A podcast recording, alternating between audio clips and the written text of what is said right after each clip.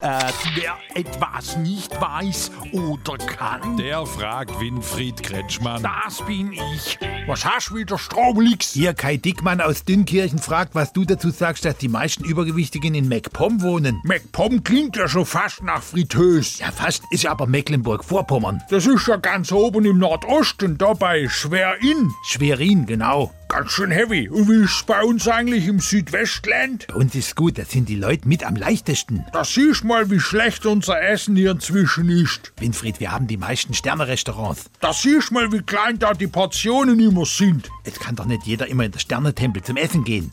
Da siehst du mal, wie teuer die Gastronomie inzwischen ist. Ich geb's auf. Fragen Sie ruhig. Er antwortet ruhig.